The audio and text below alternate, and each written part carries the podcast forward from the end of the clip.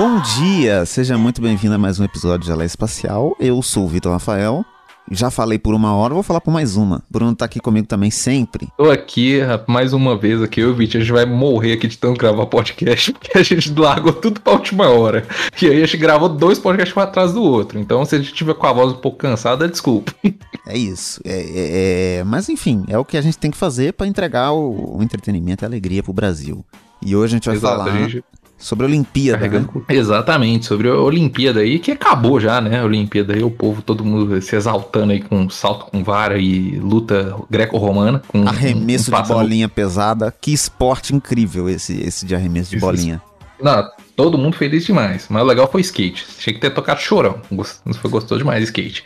É... É, mas hoje o programa, esse é um programa de basquete. Se você ouviu aí Exato. desavisado do play sem saber disso, é um programa sobre basquete. E a gente vai falar um pouco sobre é, o, o, time dos Estados Unidos na, nas Olimpíadas, mas não necessariamente esse ano.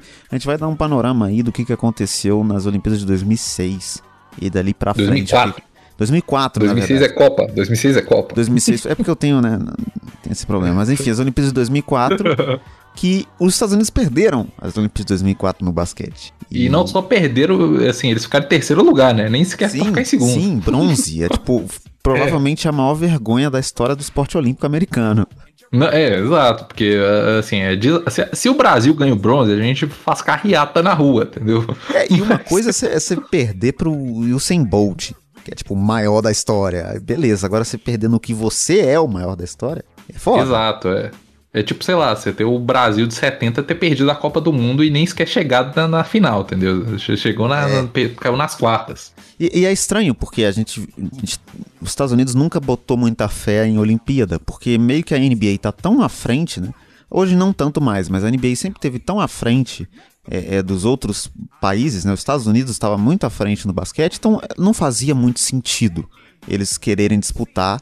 Tanto que antes do Dream Team de 92 existia uma regra que se o cara jogasse pela NBA, ele não podia defender o país dele, né? Sim, é, tinha, tinha um negócio desse aqui, não podia atletas profissionais nas Olimpíadas, é, não, não podia atletas profissionais, então, tanto é que esse é um dos motivos que o, o Oscar, por exemplo, nunca jogou na NBA, né? É, ele é, recebeu proposta, que... mas ele não quis porque ele queria defender o Brasil e não, fazia, não faria sentido para ele.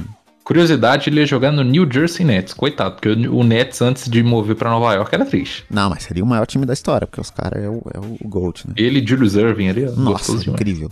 Mas, é, é, e aí, ó, aconteceu o Dream Team de 92. Eu tô enrolando um pouco, a gente não estudou pra esse programa. A gente tá completamente no improviso, talvez vai ficar ruim, não sei.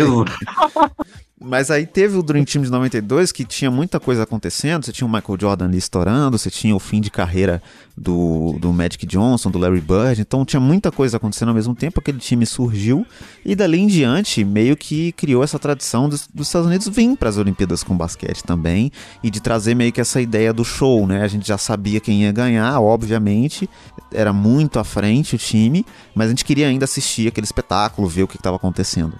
Que era, era assim, o que nem era o Dream Team, porque você tinha. É como se você pegasse uma franquia da NBA e colocasse os 15 melhores jogadores da NBA para jogar pela mesma franquia. Era coisa maravilhosa e gostosa demais de assistir, porque basicamente você não podia largar ninguém aberto. Você, você tinha que dobrar marcação em todo mundo, sabe? É, e é isso, é. Os, os Estados Unidos, mesmo quando eles não mandavam os jogadores da NBA, eles ainda ganhavam porque Sim. os jogadores de college, de faculdade americana, eles ainda eram muito melhores do que os outros jogadores do resto do mundo. Exato. Só teve um evento aí que os Estados Unidos perdeu e passou vergonha, que inclusive fez nascer o Dream Team, que foi o PAN de 87, com o Oscar, que inclusive que ganhou em cima dos Estados Unidos em Indiana. Gostoso Exatamente. demais. Exatamente. E aí um dia vamos gravar um programa sobre isso. Talvez seja o motivo principal pelo Dream Team existir, que os caras não queriam Exato. ter essa imagem. É, porque você perder para tipo assim, pro Brasil, que não tinha uma grande história nas, no, no basquete a nível mundial, nos Estados Unidos e é tipo assim, não é que o time era ruim, mano, o time tinha David Robinson, que tipo foi a lenda do San Antonio Spurs, velho. É, e tinha já era um cara, já era um cara prospecto, todo mundo sabia que ele ia ser foda já, mesmo ele não tinha começado Sim. a carreira na NBA ainda, mas ele já era um cara muito foda. Sim, tinha, tinha até, tem até história assim que eu, que eu tava vendo lá no, no documentário. Eu vou recomendar que eu vou tentar trazer esse diretor pra dar uma entrevista aqui pra gente, que é o Davi Feldon, que fez a Revolução dos Três, tem no Globoplay aí. É, que aí até o Oscar fala que eles viram antes do jogo que já estava preparado, tipo, a festa com champanhe e as camisetas de campeão do PAN, entendeu? Eles tinham o telefone que ia para ligar, ligar pro Reagan, lá, que era o presidente dos Estados Unidos na época. E aí não rolou. Mas aí é, é, legal de analisar, porque depois do, do Dream Team de 92, o, eles criaram essa ideia de, e até de valorizar um pouco a medalha de ouro. E meio que todo jogador Sim. da NBA queria ter uma medalha de ouro no currículo. Vários caras não ganharam título, mas eles têm medalha de ouro. E meio que ficava, tipo, Sim. como uma coisa, tipo, você conquistou alguma coisa pro seu país e tal. E aí teve um, um Tipo período, Carmelo Anthony, né? Tipo Carmelo Anthony, Charles Barkley e, e outros jogadores aí que seguiram esse caminho. E aí você teve um período um pouco grande aí dos Estados Unidos ganhando com muita facilidade as Olimpíadas, até chegar em 2004. Sim, aí 2004 que o bagulho azedou, né? Porque você teve ali em 92 Estados Unidos ganhou ouro, 96 ouro de novo, 2000 ouro de novo, ou seja, você tinha três anos consecutivos ganhando ouro. É, e aí chegou 2004. outros anos, meio que eram continuações do Dream Team, tipo, ainda tinha até essa ideia de que era sempre Dream Team, né? E o Shaq uhum. foi para uma dessas Olimpíadas, e aí, e aí criava essa ideia, de, tipo, mano, sempre vai ter que ter um timaço. Não, sim. E, e, e, aí, quando chegou em 2004, eles resolveram levar uma pá de jogador jovem. Levou o LeBron, que tinha acabado a primeira temporada dele pela 18 NBA. anos de idade. É, 18, 19 anos. Levou o Dwayne Wade, levou o Carmelo Anthony, tudo no mesmo White esquema, Howard 18, 19, 20 também, anos. Se não me engano, na primeira temporada do Dwight Howard ele foi. E, e, e, além disso tudo, dos caras terem essa ideia de levar um monte de novato, um monte de cara novo, ainda tinham dois outros, duas outras questões. O, o Shaq não quis ir, porque na época o Lakers tinha um tripite e tinha essa coisa de que os caras estavam jogando muito, uma, uma, temporada muito corrida, não faria sentido para ele ir de novo, já tinha ganhado. E uhum. você tava num momento de transição da NBA, que a gente já comentou aqui várias vezes, que é aquela era pós-Jordan, que você não tinha ainda o cara ali que representava o basquete da NBA, né? O LeBron tava começando, o Kobe não era o Kobe que depois ele foi ser. Então meio que essa era uma seleção que não tinha um grande jogador. Não é, e, e, o grande jogador dessa seleção era um cara que ele não era um. Ele não é um líder nato, assim, no. Como a gente geralmente imagina o jogador do NBA, que é tipo o Kobe que vai dar o berro na cara do outro cara. Que era o Tim Duncan, né? Que ele era o mais próximo de uma liderança. Só que o Tim Duncan é até. Isso é uma coisa que a gente vai trazer na discussão aqui que ele sempre foi um excelente é, guerreiro que seguia ordens do general, que era o Popovich, né? Eu acho que é, o Tim Duncan e... na carreira dele, dele deve ter falado quatro palavras em quadra. Exato. Ele é tipo Kawhi Leonard, só que com mais swag, porque ele com... Um pouco mais de carisma fica... também, é. Exato. Com dread o Tim Duncan fica saboroso demais. É, mas, é, mas até eu peguei aqui, ó, pra ver a listinha do elenco aqui, completo. Ó, Emeka Okafor. Conhece Emeka Okafor? Ninguém conhece, ninguém sabe quem é. Ninguém conhece. Carmelo Anthony, beleza. Carlos Boozer, que foi um cara que jogou no Bulls uma época ali e tal, e atualmente está jogando na China. É, Lamar Odom, que jogou no Lacão da Massa, foi campeão do, duas vezes com o Lacão. É, Dwayne Wade, Tim Duncan, Amar Stoudemire, que foi um cara que fez muito sucesso ali no, no, no, no Suns, né, no Phoenix Suns, inclusive na, na outra temporada, temporada seguinte da NBA. Sean Marion, é um cara até bom, né? Foi um, um cara muito bom do durante alguns anos da NBA. Richard Jefferson, que é um cara que já é comentarista. É... O Stephen Marbury, que é o jogador que já estava idoso já, quando foi. LeBron. E, para fechar com, com chave de confusão aí, Allen Iverson. Olha aí. É, o Allen Iverson dá pra dizer que todos isso aí deveria ter sido o cara do time e tal, que já era MVP, já era um, um, um jogadorzaço, assim, formado. Porque, tipo, até o Amaro Stoudemire, que você citou, tipo, é um jogador muito bom na carreira. Teve vários momentos muito bons. Ele tinha 20 anos nessa época. O Carmelo Sim, também tinha 19, o Lebron com 19. Então, não dá para você pegar esse monte de cara novo e pôr pra disputar uma Olimpíada. E, e, ainda justamente assim, com os dois exemplos de, entre aspas, liderança, que era o Tim Duncan, que nunca foi um, um líder nato em quadra, ele era um cara muito mais de seguir ordens do Popovich do que qualquer outra coisa. E o Allen Iverson, que, né, assim, é autoexplicativo, né? o Iverson. O Iverson sempre foi o cara da bagunça, né? Então, você, você, você coloca um cara da bagunça junto com a galera jovem, aí você complica tudo, né? É, é... E aí é, tem um pouco de soberba, né? De você não conseguir enxergar, sei lá, um talento no, no outro time por não ser. Você, meio que americano acha que só tem eles no mundo, eles têm esse pensamento. Sim. Exato. É, imagina, imagina um americano com 19 Canadá anos. Né? E o México. É, é, é. é só, só, tem três, três países no mundo inteiro. E todos eles acham que são deles. Mas aí, é, tem essa ideia, e eu acho que esse período dos anos 2000 é realmente a transição onde o basquete começou a ser uma coisa mais popular no mundo todo e a gente começou a ter um, um aumento de qualidade no basquete no mundo todo. É, é, hoje a gente está vendo o reflexo disso de uma forma muito maior, é, uhum. até na própria NBA e tal, com vários jogadores MVPs, né? Os três últimos MVPs são jogadores estrangeiros. Mas eu acho que num sentido. Sabe a frase não tem mais bobo no futebol? Nos anos Sim. 2000 não tinha mais bobo no basquete, sabe? As pessoas entenderam que, o, o que, que dava para fazer e tal. Você tinha já o surgimento de vários jogadores ali que não, não foram estrelas gigantescas, mas que eram muito bons, Manu Ginobili, Marco Gasol, Paul Gasol e, e outros jogadores Luiz depois, Escola. Luiz Escola, jogadores que todos foram para a NBA, a maioria deles, e que já mostravam ali um basquete muito completo e os americanos não estavam prontos para esse tipo de coisa, né? Eles achavam ainda que ia ser aquele passeio 130 a 40. Sim, é porque assim, quando você vai ver jogo do Dream Team, mano, era passeio todo o jogo, era os caras arregaçando. É, e, e, aí, justamente, eu acho que até além do, não só dos jogadores, mas como também o técnico que foi, né? Que o técnico desse time, se não me engano, era o Larry Brown. Que era um cara que, assim, ele, se não me engano, acho que ele era meio tretado com, a, com Alan Iverson. É, os dois não tinham uma boa relação. E ele era um cara conhecido por ser muito rígido, né?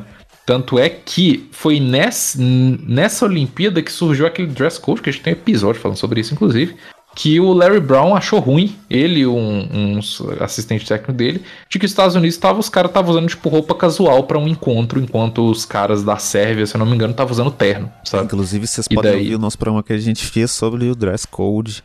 Que a gente Exato, episódio foi tudo isso. 8, se eu não me engano. Episódio, episódio 8, 8 eu Muito acho. bom, inclusive, um é. clássico. Exato. Um clássico aí. É, é estranho, né? A gente falar que é um clássico do Gelo aí, porque com 30 episódios parece uma década. Exato, é. parece uma década.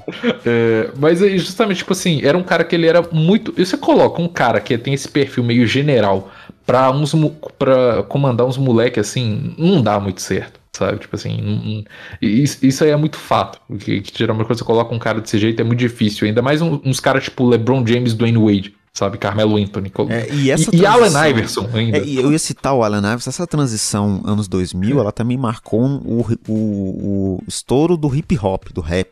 Sim. Porque é, o rap surgiu nos anos 70, nos anos 80 ele começou a crescer, nos anos 90 virou uma coisa muito grande, e nos anos 2000 já era o gênero mais ouvido do mundo, era, era, era a coisa mais popular. E você tinha aquela coisa daquele estilo de vida é, sendo uma coisa mais bem vista, uma coisa que as pessoas queriam se vestir daquele jeito, elas queriam ser aquilo ali, muito mais, né? E eu acho que isso reflete um pouco na personalidade dos caras, de, de ter essa coisa do gangsta do Alan Iverson mesmo, assim. De tipo, mano, você não vai mandar que em não, mim, eu faço o que eu quiser, sabe? Que... Não leva desaforo pra casa, né? E isso, é. Se, se o, o, cara falasse na cara do Alan Iverson que ele não tinha que vestir do jeito que ele tava vestindo, era um assassinato na conta do Alan Iverson. Exato. Ele ligava pros amigos dele ali, balear o cara na, na porta do, do, do, do hotel. É, mas, mas é justamente cria isso, né? Tipo, do, que você falou, por, por, esse estilo de vida, por esse gangsta, gangsta paradise aí deles. É, e eu não tô nem falando assim, não, não quer dizer que o cara ouve rap que ele, ele vai matar o outro. Fiz uma piada. Não aqui, é, não. É, é, mais, é mais nessa coisa de, de a postura do cara. Do cara, ele não. Ele, ele entendeu o valor que ele tem e ele meio que não, começa a não aceitar a ordem, sabe? Ele começa a se sentir um pouco acima das pessoas e pode ser um pouco perigoso isso um esporte competitivo. E, e até porque, tipo assim, a, o Vitinho vai saber falar muito melhor, com muito mais propriedade que eu, mas que o rap mudou muito, né? Tipo assim, o, o, o rap dos anos 2000 e anos 90 era uma coisa muito mais associada à cultura gangsta, e hoje em dia o rap não é associado à cultura gangsta. Você tem hoje em dia até caras tipo Lil Nas X, que é algo mais pop, né? É, então, assim, o, o, rap ele sempre teve muitas alterações e nessa época ele era muito associado ao estilo gangster, ele era associado a esses bermudão, a tudo, sabe, todas essas coisas assim. É, e não levar desaforo para casa, você tinha que ser tipo machão, né? É, então tinha todos esses fatores aí que eu acho que influenciaram muito é, até as personalidades desses jogadores e não, não bater cabeça com Larry Brown, né? É, e de novo, são todos caras que cresceram com isso tudo. Essa, essa, esse crescimento do próprio rap e o jeito que as coisas foram se formando, sei lá, o LeBron era criança e ele viu o Tupac. Então, Sim. tipo, esse, não tem muito como tirar isso da cabeça do cara. O cara vai ter essa, esse pensamento, que é muito bom. O cara ter isso, sabe? De, de reconhecer o próprio valor, de, se entender como um cara poderoso, mesmo sendo um cara negro que saiu de uma periferia, isso tudo é muito importante. Mas eu acho que nesse ponto especificamente, aquilo estava tão massificado na, na, NBA em si, muito por causa do Iverson, que meio que gerou conflito na real, assim. Você não conseguia conversar o técnico com o jogador, era muito diferente a postura, né?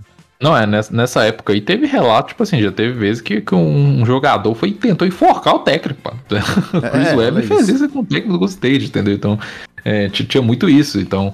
É, aí, tanto é que isso mudou muito, né? Porque é, quando aconteceu isso das Olimpíadas aí, que os Estados Unidos perdeu para a Argentina, que inclusive até falando um pouco sobre isso, eu tava é, escutando uma vez um podcast com um cara que ele é argentino, e quando perguntaram para ele assim, qual é o maior atleta da história da Argentina? Obviamente esperando ele responder Diego Maradona. E ele respondeu Manu Ginóbili. E tipo, mano, a reação, tipo, foi tudo, que porra você tá falando? Você tá maluco, caralho? Ele falou, tipo, ele fez uma coisa muito mais difícil que o Maradona fez. Ele ganhou uma Olimpíada nos, contra os Estados Unidos, sabe? Tipo, é uma coisa que poucos conseguiram fazer conseguir ganhar contra os Estados Unidos no, é, é, de basquete. Muito mais difícil do que você ser o melhor jogador do mundo e ganhar uma Copa, né? Que é o que o Maradona conseguiu. Na Argentina, que é um país que historicamente tem bons jogadores, né? É, sim. Então, é. assim. É, e, e, ele ganhou novo, né? Também, o, o Manu Ginóbili, né? Ganhou essas Olimpíadas, ele era muito novo ainda. É, então, assim, é, a, a, Argentina ele fez um feito histórico que foi muito grande, provavelmente, assim, no, no meio do, do, basquete, assim, internacional, foi o maior feito da história, provavelmente, sabe? Basquete FIBA, que foi ganhar uma Olimpíada passando pelos Estados Unidos, né? É, ganhou da Itália nas finais. E esse time, eu acho que foi muito. tá sendo muito comentado, né? Porque os Estados Unidos acabou ganhando ouro, né? Nas Olimpíadas de Tóquio desse ano mas passou muito aperto, né? E aí começaram a trazer as comparações com as Olimpíadas de 2004, né? Porque é um time que também era um pouco mais. Esse ano era um pouco mais jovem. Os caras que eram mais veteranos não tinham essa liderança, né? Você tem o Kevin Durant que fica discutindo com um menino de 12 anos no Twitter. e. E ainda você tinha um cara que é generalzão, que é o Popovich, né? Então, assim, é... e, e, o cara que, que tava ali, que geralmente conseguia se relacionar muito bem com os jovens, que era assistente técnico, que saiu, que era o Coach K de Duke, né? É, então, assim, você tinha um cara que lidava bem com os jovens que saiu, os líderes, que era o LeBron, Kobe é, e outros caras, saíram também, não vieram para as Olimpíadas. E aí você tem meio que um vácuo, né? Que acabou sendo deixado, acabou que os Estados Unidos ganhou, mas mesmo assim, né? É, e de uma forma muito estranha, né? O que eu acho é que as Olimpíadas desse ano, elas marcam um reflexo muito grande de, de que, mano, agora não é Estados Unidos mais, assim, não é tipo, vocês realmente, se vocês ainda têm os melhores jogadores do mundo, mas, mas não é garantido, né? Não é mais garantido. Você tem uma, uma Eslovênia com o Luca, que talvez tivesse ido pra final, arrancava esse título aí, mano. Não, é, não, tipo, mano, a Eslovênia é uma coisa absurda, assim, tipo, eu falo que se o Luca ganhasse o ouro com a Eslovênia, mano, ia valer muito mais que se, se, se tipo, o Troy Young ganhasse um título da NBA. Porque é um país de 2 milhões de pessoas. Mano, São Paulo tem seis vezes mais que isso. é, é bizarro. É um, é um país de 2 milhões de pessoas e você dá a sorte de dar um talento geracional dentro desse país que com 22 anos e ganha um, ganharia um ouro, sabe? Mano, isso é uma coisa absurda. Sabe? É, e o que eu acho é. que criou, né, que é uma coisa que a gente queria comentar, que talvez vai comunar nessa Olimpíada de 2021, é que depois dessa Olimpíada de 2004, teve a necessidade de novo de, mano, a gente precisa ganhar essa merda, a gente é... A gente precisa ganhar, a gente precisa ganhar, precisa atropelar, né? Esse Exatamente, é, negócio, e, e, aí vem a ideia do, dos times de redenção, Redeem Team, é. né? Redeem Team. Que é, é nas Olimpíadas de 2008, que aí sim você já tinha o Kobe sendo o Kobe, o LeBron já era. O Kobe no auge, né? Exatamente, o LeBron entrando na, no que seria o LeBron MVP e depois no Cavs, né? uhum. né? Que foi é, aquilo tudo, e você já tinha o Dwayne Anthony. Carmelo Anthony como o Carmelo Anthony mesmo, né? Que era o auge dele ali também, do Dwayne Wade também no auge. E aí você traz todo mundo, agora sim faz sentido. Esses caras todos estão prontos. E tinha essa coisa dos caras se unirem e falar, vamos ganhar, a gente tem que ganhar pelo país e tal. E aí atropelo, né? Todo mundo. Não, é, e você tinha além, é, além disso, deles ali, né? Você tem o, por exemplo, você falou Dwight Howard, que na verdade ele não tava no primeiro time lá. Mas ele tava nesse e foi tipo assim, em 2008 foi o, se eu não me engano, foi no. Não, foi em 2010. Ele chegou na final da NBA. Ele ganhou, tipo, uns quatro anos consecutivos defensor do ano, sabe? É, Era o auge dele então ali você... também, né? Muita gente viu o Dwight Howard velho aí, maconheiro já do Lakers. Você é... tinha Chris Paul também nesse time, inclusive. Pois é, mas o Dwight Howard em 2008, 2008 uhum. até 2011, 12 ali, ele era o melhor pivô da, da NBA inteira, ele é incrível. Não, é disparado ainda por cima, né? É, é um negócio absurdo. E aí você junta todos esses caras, não tem muito como dar errado. E aí virou de novo essa ideia de, de, de Dream Team, de fazer um time dos sonhos e tal. A Olimpíada de 2008 foi um passeio absoluto dos Estados Unidos, assim. Com algumas competições, tipo, jogar com a Espanha era muito difícil, com a Argentina, porque ainda são dois times de basquete que até hoje são muito bons, né? O Rick Rubio aí fazendo uhum. 40 pontos, não sei como. No time da Não, é, tipo, eles terminaram, mano. Eu peguei aqui para fazer o chaveamento. Olha aqui. Nas quartas de final, ganharam de 116 a 85 da Austrália. Meu ou Deus. seja, 21 pontos diferentes. Não, caralho, não é 21 não. Mais que isso, olha a matemática. 31 pontos de diferença. Acho que eu fiz a matemática certa agora. 31 pontos de diferença. É, Argentina, 20 pontos de diferença. 81 a 101. É, e na final, 118 a 107. Tipo, mano, só teve um, um jogo nas, na, nas eliminatórias inteiras. Que eles terminaram, tipo, quase com, é, com, men com menos de dois dígitos de, de vantagem, sabe? Um jogo. É, Foi quase, absurdo. terminou com 11. E, e, aí, de novo, causou essa ideia de, beleza, a gente é melhor mesmo, aquilo ali foi uma coisa atípica que não vai acontecer de novo. E aqui, aquela trouxe uma união muito grande para esses caras, que depois foi culminar no Banana Boat, sei lá, né? Nessas coisas todas uhum. do LeBron, Carmelo, do, do Wayne Wade, que aí virou Miami Heat, né? Sem o Carmelo. Mas, enfim. Esses caras, eles, eles eram muito unidos e isso manteve esse time continuar sendo praticamente igual para a próxima Olimpíada de 2012. Tinha todos esses caras também, né? Sim, e, e, foi quase a mesma coisa, assim, tipo, na, na de 2012 eu até peguei aqui. É, os placares foram quase iguais e a chaveamento também mesma coisa. Quartas de final, os Estados Unidos contra a Austrália, ganhou de 119 a 86. Semifinal, 109 a 83 contra a Argentina. E na final, Espanha de novo, só que dessa vez um pouquinho mais apertado, 107 a 100. É, e aí você já estava vendo o reflexo de que as coisas estavam começando a mudar, né?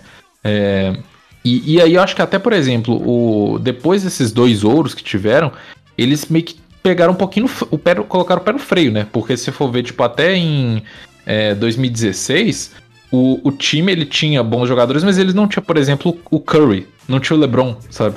É, é, é uma coisa meio maluca de você pensar. Ele tinha o Kevin Durant. E o, o Kyle de, Lowry, DeMar DeRozan.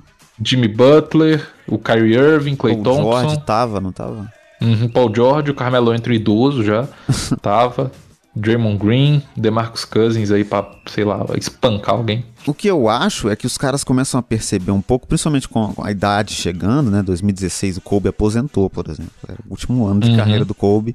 O Seria Lebron... legal, né, se ele tivesse ido pro, fazer a Olimpíada do Rio, né? Tipo, Real, último Olimpíada talvez do Kobe. tenha sido a única coisa que faltou na carreira dele, né? Porque ele teve o último jogo ali no, no fim da temporada, o Lakers não foi pra playoff, daria para ele ter ido.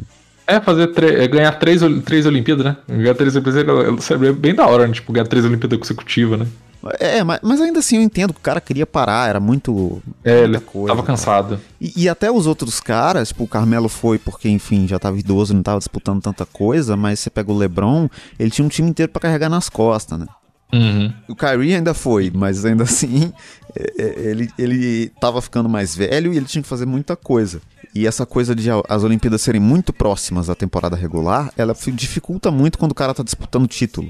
O, Sim, o Devin Booker, Devin Booker esse ano perdeu a final da NBA e no outro dia tava no Japão já pra, pra disputar a Olimpíada. Tipo, é complicado. Inclusive no mesmo voo com o Chris Middleton, que ganhou dele. E, e o Drew Holiday né? devia ter sido difícil. esse voo Deve é tipo você apanhar na escola e você ter que pegar o mesmo busão que a pessoa. Entendeu? Exatamente. E, essa situação de silêncio, né?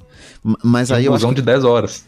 criou um pouco, não só a soberba que sempre existiu, de a gente, nós somos melhores que todos eles, mas essa, essa, esse pensamento de que para os jogadores da NBA não vale tão a pena assim eles irem para uma Olimpíada. E aí vira uma coisa muito mais tipo, quem nunca foi? Sabe? Tanto que Exato. nessa última, tipo, sei lá, o Kyle Lowry e o DeMar DeRozan são muito bons jogadores? São, mas eles foram só porque era duplinha, vamos ganhar uma Olimpíada junto, porque a gente é o casal aqui fofo, todo mundo chipa. Não era, eles não eram os melhores nas posições deles, sabe? Tipo, se você for escolher realmente mandar os melhores. Não, é, esse ano, por exemplo, foi muito jogador mais jovem, né? Tipo assim, acho que veteranos aí tinham o Kevin Durant e o O Damian Lillard você pode considerar um veterano, né? Mais é, ou menos. sei lá, o Javel Magui. É, é veterano. É, Javel Magui. E o resto era tipo Ben Adebayo, né? Um cara novo, que inclusive ele tá ostentando a, a medalha dele pra tudo que é canto. O. Como é que fala? É, o, o próprio Devin Booker, o Drew Holiday, que não é novo, mas pra, em termos de basquete olímpico é novo. Chris, Chris Middleton. Middleton. É, o Jason Tatum, né? Todos uns caras muito jovens. Sim. Assim. E, e até acho que talvez tenha sido o problema, porque o que a gente queria comentar aqui é que em todos esses anos, tirando de 2004, que foi o tema inicial do programa, uhum. a gente conseguia perceber que o basquete americano tinha um nível muito alto ainda assim. Para um time estrangeiro ganhar, por mais que o nível tivesse alto, eles tinham que se esforçar bastante. A Espanha chegou bem perto ali em 2012, mas ainda assim, mano, não tinha como, assim, não tinha o que fazer, era muita opção, muito jogador incrível. É, mas esse ano, por mais que esses jogadores todos são incríveis nos times deles, a gente começou a perceber que se você não tem um pensamento de encaixe, se você só sai pegando um monte de cara, não dá certo, né? Tipo, não, os caras precisam ter um, uma química ali, eles precisam ter um entrosamento, precisa ter um pensamento de, tipo, beleza, eu vou ceder, vou jogar menos, você joga mais. Então, não teve muito isso, estava muito desorganizado esse ano. Não, é isso que eu acho assim que esse o, o desse ano ficou uma coisa bem assim, é, como é que fala? E eles não tinham um verdadeiro líder né, nesse elenco, essa é a verdade.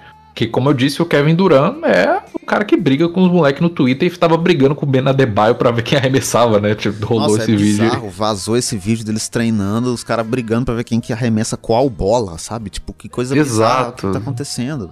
Não, é, é tipo assim, você, col você colocou ali, você não tinha, tipo, igual você tinha o, o Kobe ali em 2008 e 2012, ele era o cara pra realmente mandar geral calar a boca, sabe? É, em 2016 você podia dizer até o Jimmy Butler, né? Que é um cara que é bem. O Kyle Lowry. É. E até, tipo, eu é acho que não é nem só o lance. Você até podia dizer que era o Kevin Durant em 2016. Uhum. Mas ali você tinha uns caras que estavam acostumados a jogar juntos porque você tem o Kyle Lowry e o, o DeMar DeRozan, mas você tinha vários outros jogadores que tinham jogado All-Star junto muitas vezes, sei lá, o Paul George, o Kevin Durant, então os caras que se conheciam e, e que a gente pode achar que não, talvez não combinasse, mas combinava que os caras já tinham jogado juntos, já tinham testado. Nesse ano a gente tinha muito pouco disso, assim, você tinha, sei lá, o Chris Middleton e o Drew Holiday que já jogaram juntos, né, obviamente, ganharam um título juntos, sei se esses caras sabiam, uhum. né? Mas, mas você tinha muitos caras que nunca jogaram juntos, assim, que talvez pudessem ter jogado nesse All-Star, que o, o, Kevin Durant foi o cara que convocou o time, e se eu não me engano o Jason Tatum era do time do Kevin Durant, mas o Kevin Durant estava machucado. E aí o, o, é. os caras não jogaram tanto tempo junto, eles não tinham essa experiência que esses outros caras todos tinham, e ainda não tinha liderança, que é o que você citou. E aí não tem muita coisa, né? Não é, tipo assim, e como diz, a, o jogo só tem uma bola, né? E você coloca ali, por exemplo, você colocar o Jason Tatum, que a maior inspiração dele é o Kobe. Então, né, já dá pra notar aí que ele não é uma pessoa que pensa em passar a bola muito. É, o Jason Tatum, Damian Lillard, mesma coisa. Kevin Devin Durant. Booker, que também a inspiração dele Devin também Booker. é o Kobe. Devin Booker. Exato. Você tem um tanto de mini Kobe's ali que você vai falar, quem que vai dar uma assistência nessa porra? Porque o cara, ele ser bobeiro, ele vai querer dar assistência pra si mesmo. Ele vai querer fazer a, o, o Alley Hoop ali, esqueci como é que é o nome dessa porra em português. Como é que é o nome? É, Alley Hoop. É o ponte aérea. Vai querer fazer a ponte aérea, ele vai fazer a ponte aérea e ele vai dar enterrada. É, é o Zé Clavini, né? Tipo, nunca passou a bola pra ninguém na vida dele inteira. Exato, o Zé Clavini. Ele descobriu ano passado como é que era ter é, companhia de equipe. é, mas eu então, acho que, que, tem, tem esses problemas todos e, e, eu também acho que tem um problema de motivação, que acho que é o, que é o principal, assim. A medalha de ouro olímpica pro Evan Fournier, da França, ela quer dizer muito mais do que pro Kevin Durant. Muito o Luca quer dizer coisa pra caralho. É sabe? a vida do cara. Talvez seja uma oportunidade de, do cara mostrar o basquete dele, porque na, o, o Luca não é o caso, porque o Luca é, é um, uhum. uma, uma, das maiores estrelas e tal. Mas o Evan Fournier nunca vai ter tanto, tanto tempo, nunca vai ter tanto a bola quanto nesse time da França. Então é a oportunidade do cara de conquistar uma coisa pro país dele. Nesse lance que você citou do Manu Ginóbili, é muito mais difícil do que uma Copa Sim. do Mundo no futebol, do que qualquer. É muito desequilibrado o basquete ainda assim, por mais que tenha um crescimento e tal, ainda é, tipo, muito difícil o cara ganhar nos Estados Unidos. Não, e, e, e por exemplo, você deu o exemplo do Evan Fournier, o Evan Fournier com, com o basquete que ele jogou nas Olimpíadas, ele conseguiu garantir um contrato de 80 milhões de dólares com o Knicks. Entendeu? Sim. E provavelmente ele, ele não ia conseguir isso se, se ele só falasse, não, eu não vou pra Olimpíadas, vou fazer igual o Dennis Schroeder, vou ficar em casa jogando videogame, entendeu? Vou ficar fazendo, andando de, de skate por aí. É, Dennis Schroeder podia ter ido andar de skate nas Olimpíadas. Né? Aí podia talvez mudar a carreira dele aí. É isso verdade. não é um oferecimento do, da, daquele patrocinador que patrocina bola presa. Se eles quiserem patrocinar nós, vai ter que pagar. Eu ia gostar muito do Dennis Schroeder no skate, porque o skate a pessoa cai muito e machuca. Eu queria ver ele se machucando muito. Um abraço, Dennis Schroeder. Mas. Abraço. É, eu acho que tem esse lance de motivação e até essa temporada, sabe? Você pega o que, que foi essa última temporada? Uma temporada corrida, que a gente comentou até no programa passado, você pode voltar e ouvir. Teve muito problema de lesão, muito essa coisa do cara, é, é, dos caras terem que jogar num sacrifício ali para conquistar Protocolo de coisas. Covid, né? E, é, e foi uma coisa muito desgastante, psicologicamente, fisicamente, para todo mundo. E aí você tem esses caras que estão tudo fudido, assim, e vários caras desses provavelmente estão frustrados pela temporada por não ter conseguido ganhar. Damian Lillard, Kevin Durant, Devin Booker. Esses caras, eles não. Ele, por mais que eles, obviamente, querem a medalha, eles passaram por uma temporada que foi muita coisa acontecendo. E eles deviam estar tá com um baque emocional, sim, de tipo. Eu podia ter ido mais longe, eu podia ter ganhado, e agora eu tô nisso aqui, que meio que é fácil, sabe? E isso tudo uhum. influencia. E, e, que para eles é uma situação muito fodida, porque é meio que tipo assim: se eles ganharem, eles não fizeram mais do que obrigação. Se eles perderem, é, é tipo, é, acabou a paz, entendeu? É diretoria Jim Carrey. É, é basicamente é isso. isso. É, tipo, se eles perdem, eles entram pro hall da, da, da fama da vergonha. Se eles Porque ganham, é tipo. Muito pior do que os 2004. Você não tinha desculpa da idade e... de ninguém. É, você tinha, tipo, todos os caras ali no auge. Lillard no auge, Tatum no auge, Devin Booker, Kevin Durant, todo mundo no auge. E aí justamente você tem todos esses caras no auge, e se eles perdessem, ia ser o caos. É isso que eu falo assim, que falta essa motivação, igual você falou, essa motivação por isso, porque você, se você ganhar, beleza, ganhou, fez mais do que sua obrigação, show, tranquilo. Mas se você não ganhar, fudeu, mano, você, você tá acabado, sabe? É, e aí tem esse peso que é muito maior pra, pra derrota, né? E até antes do, das Olimpíadas eles fizeram vários amistosos e perderam acho que dois jogos seguidos, assim, para dois times fraquíssimos. E até teve uma entrevista que viralizou do Greg Popovich, que a gente começa a perceber um pouco que tá ficando idoso, sim, o Popovich, porque ele falou, o repórter. É, é, eu tô com um pouco de refluxo, não sei o que aconteceu, acho que é de gravar mil horas de podcast. O repórter falou, tipo, o que, que tá acontecendo no basquete do mundo que antes vocês conseguiam é, é, fazer blowouts, né? Ganhar de muitos pontos diferentes desses times e atropelar todo mundo e agora vocês não conseguem. E aí o Popovich meteu uma de que, tipo, quando que a gente tava atropelando? Nunca, sempre foi equilibrado. Que, tipo, Popovich, Porra, tô...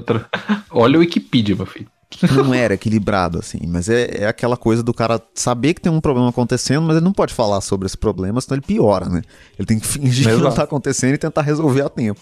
Exato, assim, tipo, eu, eu falo que é, um, a, agora você tem mais jogadores, até tipo assim, até eu falo igual a França é um bom exemplo disso, né? Que você tem ali o Rudy Gobert, que vamos, convenhamos, é um cara muito overpaid, mas tudo bem. É, mas é um cara muito bom, né? É. O maior pivô Não, um cara muito França. bom. Provavelmente, não, é, nisso.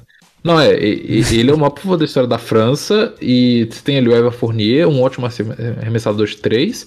Estão falando que no draft do ano que vem vai vir o Victor Wenbaya, que é um cara que ele é um, basicamente um projeto ali da França, que vai ser jogador da NBA, mais um francês. É, então, assim, você tem vários jogadores surgindo aí ao redor do mundo. Os últimos MVPs foram. É, foram. Acho que os, é, os, últimos três MVPs Sim. foram de fora, né? Que é, foi duas vezes o Yannis e agora o Jokic. É. E, e, o Jokic. E não só o Jokic ganhou, como o segundo desse ano era o Joel Embiid, que é camaronês. Então... Camaronês, né? E provavelmente no ano que vem vai ser tipo ou, ou o Jokic de novo, pode ser talvez, ou pode ser o Luca, ou pode ser o próprio Embiid, né? Pois seja, é é bem provável que no próximo ano você tenha três caras concorrendo ao MVP, os três são de fora. É, e aí isso mostra esse reflexo. O Luca é um cara que é espetacular, que foi eliminado nas oitavas ali da. Oitavas, que eu tô com Libertadores na na, Nas quartas. Ah, foi, foi na, não, na. Se, semifinal, foi na semifinal. Foi, foi, não, foi na semifinal. Não, ele foi na semifinal e ele perdeu o bronze depois, foi isso. É isso, não, mas, mas não tava falando da NBA, por isso que eu falei oitavos, que era. Ah, tá. Confundi. Ele foi eliminado na NBA ali pro, pro Clippers e meio que numa uma temporada até de superação, assim, dele mesmo. Então não tinha tanto um pensamento negativo, porque não tinha ninguém no time dele, ele conseguiu fazer demais. E ele é um desses caras que conseguiria trazer um título sozinho. E eu, eu, acho que isso cria uma outra preocupação, assim. Eu acho que esse Dream Team, entre aspas, aí, desse ano aí, é, é, ganhou o ouro, mas ganhou difícil. Não teve nenhum jogo fácil, se você olhar as pontuações aí. Foi tudo muito pertinho.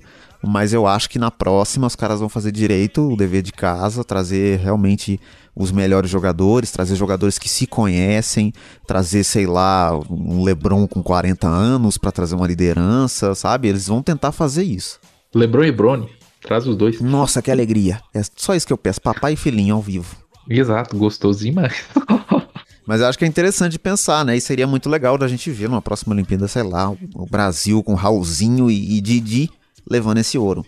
E leva nós também. A gente pode, pode fazer uns. É, eu acertei esse dia duas bolas de três de 40 tentativas. Exato. Eu, eu, eu, eu hoje. O Kuzma ganha. O Kuzma não faz isso. Nunca vi. Aí, olha.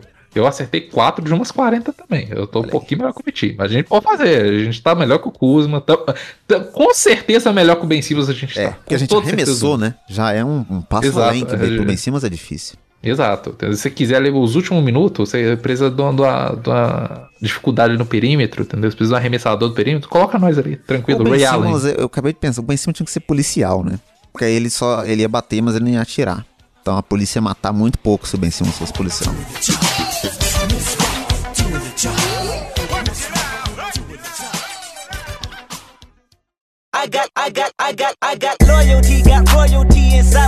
Bloco surpresa do nosso programa, aquele momento que é uma malemolência maior, né? E é um bloco que tem uma surpresa. Enfim, eu tô cansado de explicar, toda vez tem que ficar explicando. Mas enfim, o Bruno vai fazer uma coisa aqui que eu não sei o que, que é. E nós vamos ver o que, que é. Exato. Agora. E hoje o cansaço tá duas vezes maior, né? Porque gravar dois podcasts é É. é. Mas, ó, vamos embora então, né? É, seguinte, o Bloco Surpresa está falando de basquete aí, né? Do, do, estrangeiro, né? Basquete estrangeiro. E em vez de falar para você montar uma seleção dos melhores estrangeiros da história, isso ia ficar fácil. Fica muito fácil. Eu quero que você monte uma seleção dos Estados Unidos que você tem certeza absoluta que ia passar dificuldade para pegar o bronze. Não ah. pode ser, tipo, com o jogador pegar, tipo, o, o, o fundo do fundo do banco. Tem que ter no, ser no mínimo um role player. Tem que tá, entrar em quadro, pelo menos. Ah, não, não, mas aí vamos, vamos vir aqui comigo aqui. Eu vou até pensar uma lógica que faz um pouquinho de sentido. Meu armador, Spencer Dinwiddie, que uhum. é um uhum. cara que é bom, bom jogador. Eu gosto do Spencer Dinwiddie. Acho é. muito bom. Meu, meu ala, DeMar DeRozan, na 2. DeMar DeRozan. Uhum. Eu não quero bola de 3. Isso aí pra mim já foi, esse negócio de bola de 3. já foi. Na 3, Caio Kuzma, muito citado aqui. Grande Caio Kuzma. Grande na 4, Carmelo Anthony na cadeira de roda já. Eu quero o, o Carmelo Anthony. Do, de pivô, Javel Magui, que já foi nessa última, então vai trazer mais um, um, um, um, bronzezinho aí com dificuldade. E aí vou escolher um sexto homem. Eu acho que eu vou, sei lá. Vamos de Dennis Schroeder. Ele é alemão, né? Vamos naturalizar aí. não pode, não, não, não pode. pode. Tá, então vamos para o Lebron de sexto homem. Vai entrar só de vez em quando ali pra tentar. Não, não, aí já fica roubado. Aí carrega, roubado, não dá. Ele, ele carregou o Kevin pra ganhar a NBA, eu não conheço ah, então, carregar esse time Já fácil. com 5 pontos, média de 5 pontos, o Caruso conseguiu ganhar 9 milhões por ano no Bulls, então vamos pôr Alex Caruso de sexto homem. Porque eu, eu acabei de pensar que não tem nenhum defensor esse time, né? Nossa, já tá ideal já. E aí agora tem mais um, tem pelo menos um cara para entrar e defender ali. Porque se, se a sua defesa é, é tem ao mesmo tempo Demar DeRozan, Carmelo Anthony e Javel Magui, você vai tomar 180 pontos por jogo. Exato, gostoso demais. E o técnico para ser o engenheiro dessa máquina de fracasso aí? Ah, mas aí ficou difícil, né? Vamos de. Eu tenho que pensar um técnico bem bosta que não. Eu, eu, eu, ia fazer uma piada que eu ia um pouco além, que eu ia ser o limite do humor esse programa ia ser cancelado. Então vamos pôr o Frank Vogel.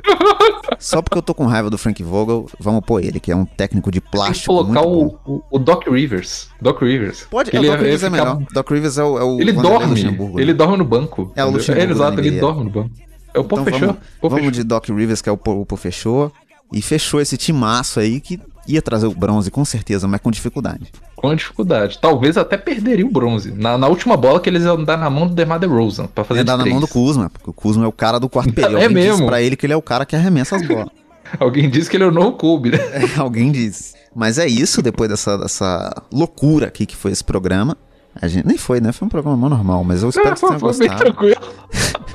o Bruno pediu pro Bruno deixar os recados aí de rede social pra você saber onde seguir a gente deixar aí ó, o nosso Instagram, Geleia Espacial, nosso Twitter, não, pera, é Geleia Espacial Podcast, isso. Eu tô confundindo aqui, minha mente tá meio lerda de 11 horas da noite. Geleia Espacial Podcast no, no, no Instagram e Geleia Espacial no Twitter. E também tem aí os projetos paralelos que a gente acabou de gravar o episódio, que vai sair com o Vitinho aí, vai sair no sábado. Episódio de TikTok é gostoso demais, a gente falando sobre cinema e. Nem é sobre filme específico, então sobre cinema no geral, a gente ficar. Pra gente ser cancelado aí, que a gente tá falando de mal de filme super-herói. Mas. Exatamente. É, TikTok pode no Instagram e Twitter aí, tudo a mesma coisa. Então é, é isso aí. Exatamente. E entrar também ver o show do Vitinho, meu canal no YouTube. Isso, o show do Vitinho, desculpa, eu esqueci. Você tem o show do Vitinho aí. Que vai voltar que... em algum momento. Acabou já, mas você pode voltar lá e assistir tudo se você não assistiu ainda. Esse programa tá chegando ao fim. Eu preciso beber água, minha garganta tá seca. Duas horas gravando. Na semana que vem a gente volta com um programa que vai ser feito com muito mais planejamento, porque você tá ouvindo um programa que foi gravado um dia antes de ser publicado, que a gente não Exato. pode falhar aqui nunca. Na semana que vem a gente volta. Um abraço. Um abraço. Falou!